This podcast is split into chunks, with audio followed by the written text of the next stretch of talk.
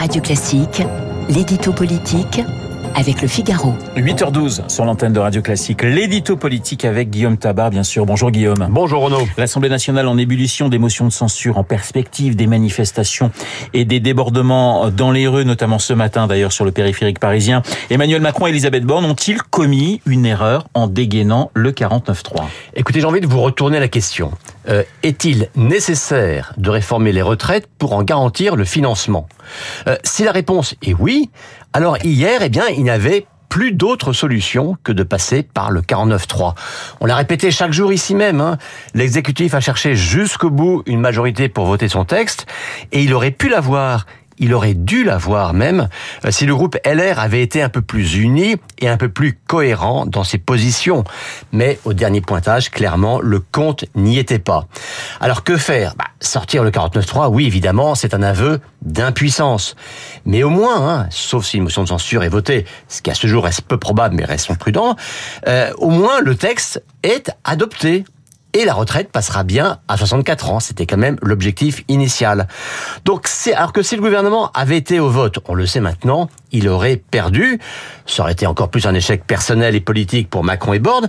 Mais surtout, surtout, il n'y aurait eu plus de réforme. Le président ne pouvait plus toucher retraite jusqu'à la fin du quinquennat et comme après 1995, il aurait fallu attendre très très longtemps avant que quiconque ose remettre l'ouvrage sur le métier. Alors Guillaume, le texte sera adopté, enfin même si on va rester prudent, mais Macron et Borne ne sortent-ils pas affaiblis de cette séquence? Bah si, évidemment, affaiblis, très affaiblis même, car quand on se fait fort de trouver une majorité et qu'on n'y arrive pas, eh bien l'échec il est d'abord personnel. Alors c'est vrai que l'exécutif a quand même accumulé les maladresses en voulant présenter, par exemple, la réforme des retraites comme un texte de progrès et de justice, alors qu'il était plus simple et plus franc d'en assumer tout simplement la nécessité. Ensuite, en se prenant les pieds dans des histoires de retraite minimale ou de pénalisation des femmes.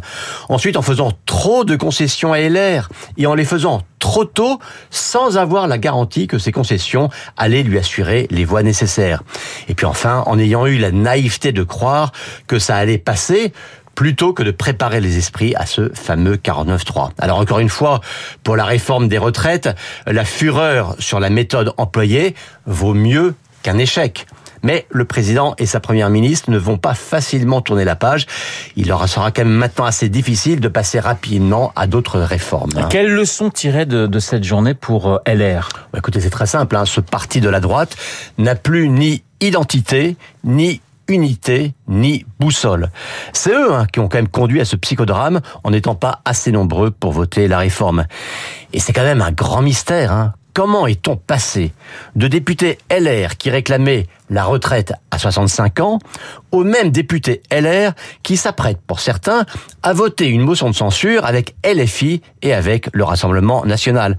Car on en est là, hein. au moment même où Éric Ciotti prévenait « jamais nous ne voterons aux motions de censure », des députés annonçaient les uns après les autres qu'ils le feraient. On voit mal maintenant comment LR, déjà laminé, va maintenant échapper à d'autres fractures internes. L'édito politique signé Guillaume